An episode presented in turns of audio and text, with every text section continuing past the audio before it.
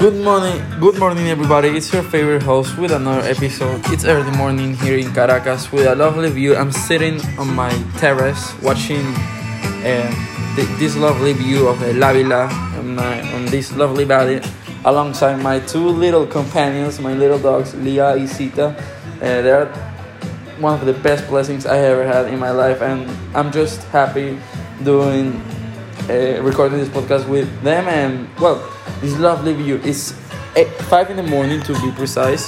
September 8th 2021 welcome september. Of course we need to play this famous song by the earth wind and fire. And gotta say august was a such a fun month though. I can truly say that i had a great time in this this summer staying in caracas for the second time uh, in my life. Yep. Uh, I did many things uh, this summer that I don't regret at all. Uh, but yeah, again, welcome September. Excited to start college, even though I, I'm starting on October. but okay, you know it is. But somehow September is looking very promising. Um, but let's cut the chat. Um, pardon, sorry, but let's cut the chat and let's get on with today's topic. A new dawn for Afghanistan. As you may have seen in the news, the U.S. Armed Forces have completed their withdrawal, the withdrawal in, in Afghanistan last week on August 30, with one day left of their deadline. After 20 years of war, uh, the last, uh, with the last American soldier to leave Afghanistan being Major General Chris Donahue, commander of the 82nd All-American Airborne Division. Uh, also, yesterday, the Taliban claimed that they have the, uh, well, sorry, two days ago, the Taliban claimed that they finally captured the last pocket of resistance in the valley of Panjshir. Photos in social media show the Taliban flag flying above the regional governor's house, and today the Taliban announced the first members of the new Afghan government led by Mohammad Hassan, which uh, is on a UN sanctions list and is a longtime head of the Taliban's powerful decision making body. Rahbari Shura or Leadership Council. He was previously the foreign minister and then the de- deputy prime minister during the Taliban's last stint in power from 1996 uh, to 2001. So starting off, uh, am I happy the U.S. withdrawn from Afghanistan? Yes and no. You will ask. You will ask why, Guillermo? Well, I'm happy because the US finally took off an unnecessary weight that only was wasting taxpayers' money and soldiers' uh, life. But no, because the Taliban are people you don't want to mess with and to, and you don't want to do business with because these these these are people that live by a very strict code of life.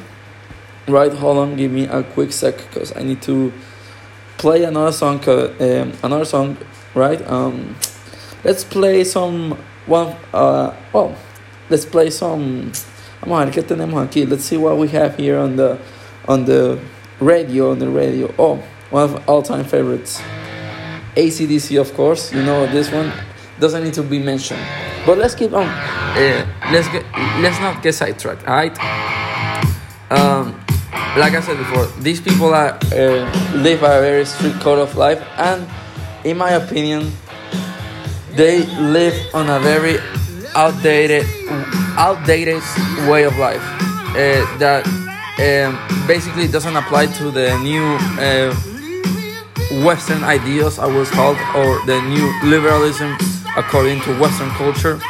Um, in fact, they uh, the Taliban think that uh, these new ideals pose a great danger to their society, and it's one of the main reasons why they will try to uphold the so called Sharia law, which is the law that I talked about in the first episode I, I, I made about Afghanistan. Apparently, this new law will rip off women's rights, uh, but so far, nothing has been reported about this. Um, you know, media was crazy. Uh, you know, these women. Um, um, how would I say, um, ¿cómo se, cómo, uh, these women, uh, I don't know, supporters, I don't know, feminists, uh, you know, radical feminists to be precise. Yeah, that's what, that's what, that was the word I was looking for. They were crazy because they thought Afghan women will lose their rights and they will, you know, um, uh, forced to live on a strict way of life. But uh, you know, probably this is happening right now. Probably you know, you don't know. Uh, probably um, this doesn't get reported in news because ex- uh, does it exist a um, suppression of speech? Probably, who knows? Um, but yeah, that's my short opinion of of the U.S. withdrawal from Afghanistan. Um, probably uh, it's gonna bring more uh, uh, constant pros to the U.S. because you know uh, this was a total shame for the for the United States and the Biden administration as a for, as the first um, foreign policy action. You know, I will call it like that. You know, and who knows what the future might bring. Uh, what if the U.S. does have to intervene again to Afghanistan? You know, or maybe the Taliban will, um, I don't know, um, breed, in other words, uh, some new terrorist group and let them spread around the world. And you know, who knows what kind of despicable acts uh, could these um, new uh, students, as they like to be called, the Taliban, uh, or seekers, that's a word, yeah, that's a word, seekers, uh, are planning to the future. Who knows? Uh, so very uncertain uh, future this nation's face is facing. Very, very uncertain and very concerning. Very, very concerning. But um, like I said, overall, I just think this is gonna affect more, affect more in a negative way than positive uh, to the U.S. foreign policies in other countries. You know. So the second topic uh, we're gonna talk about is uh, what are the chances of success of the Panjshir Valley resistance, right? Oh, let's play this song. Yeah, why not? Every Breath You Take by the Police. The Sting, of course.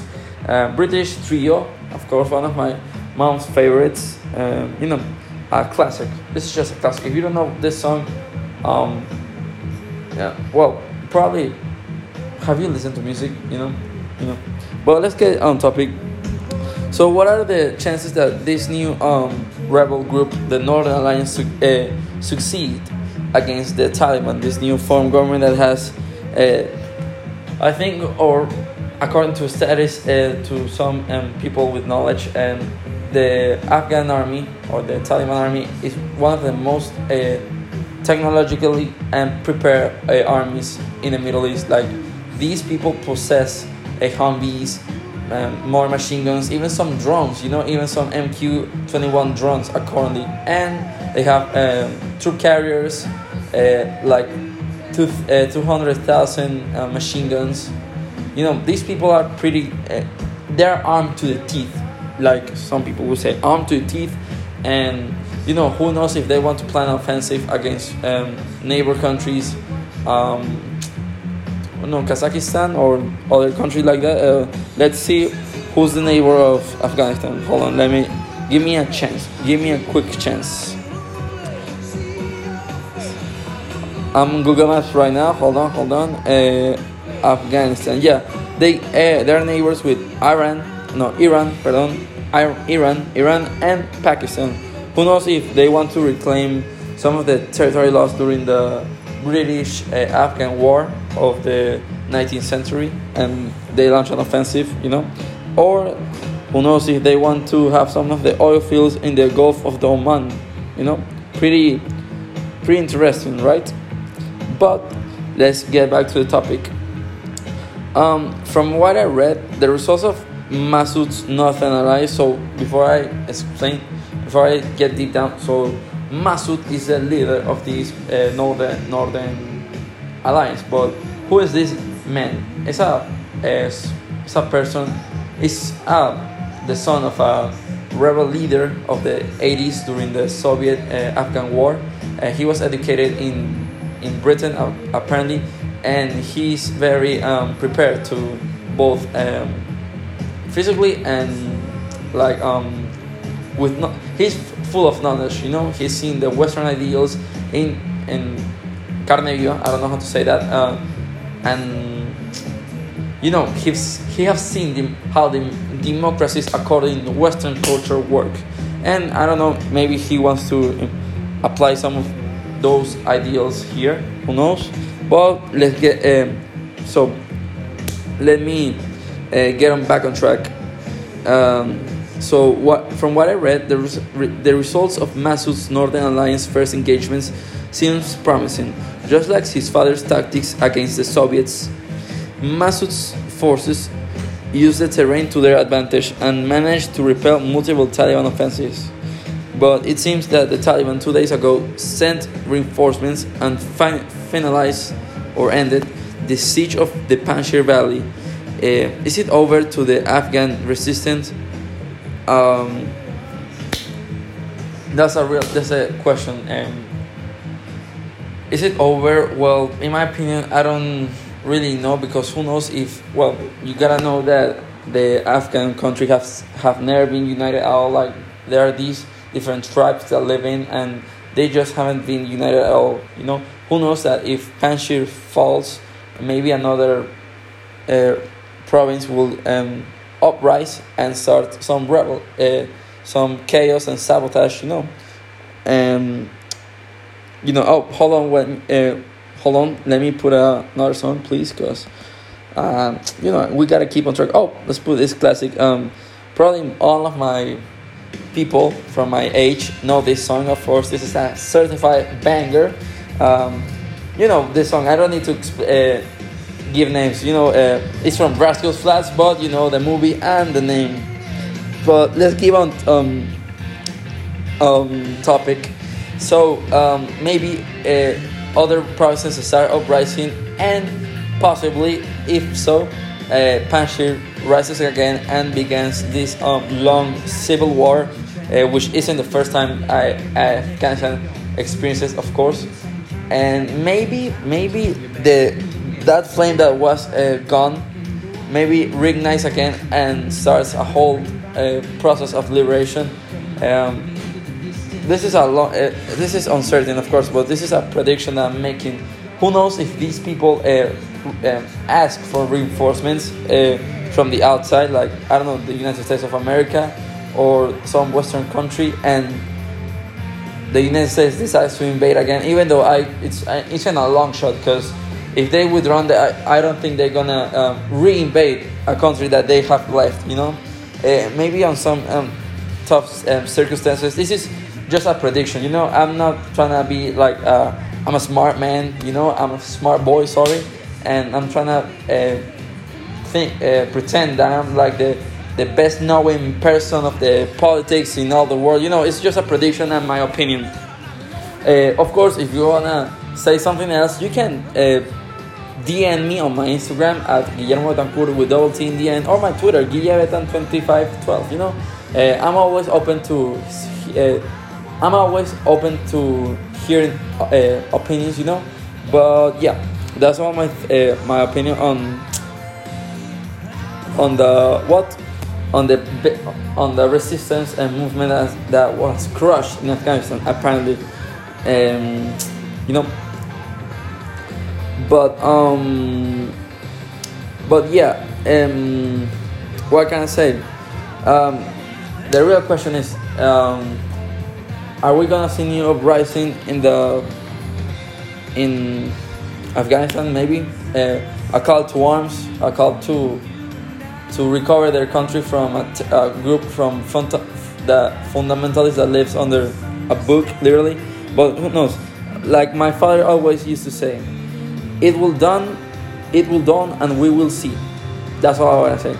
And for the final topic, is ju- this podcast was a little short. It was a little short. You know, I wanted to make it short because I already made a whole thing about uh, Afghanistan back in August 25 probably I don't remember well it was before like five days before the withdrawal yeah probably 25 uh, but yeah to finish off for the to uh, to finish I'ma give a brief opinion on their new government which like I said before is uh, the Taliban installed a new head of government and they are beginning the the process to start a president vice president uh, prime ministers uh, minister of defense you know uh,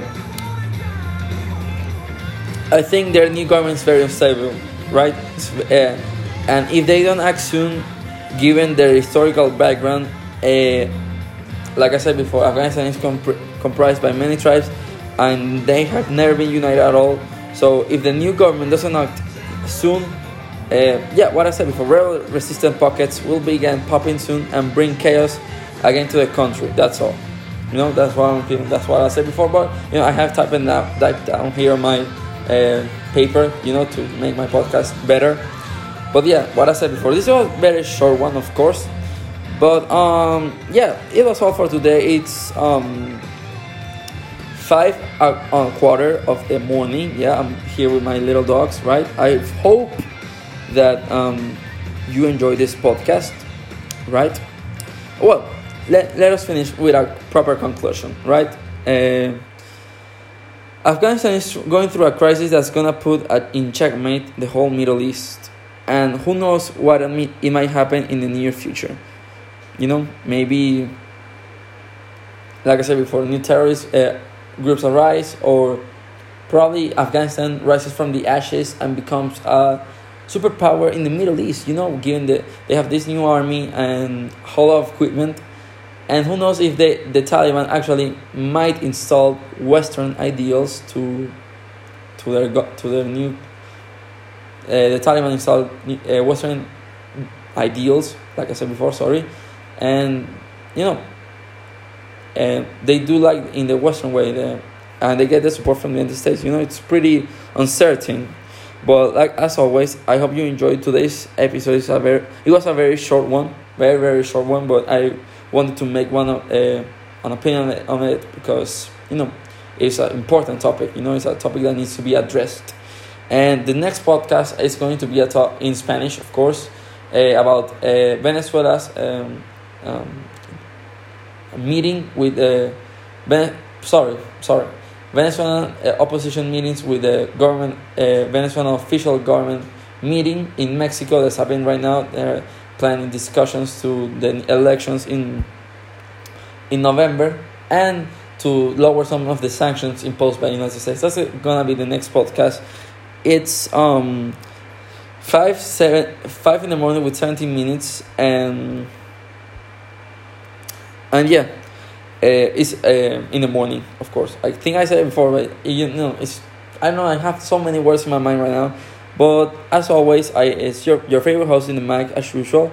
And i hope you all of my listeners have a wonderful morning today. And i'll see you all in the next one. I'm signing out. This was guillermo's podcast. Bye bye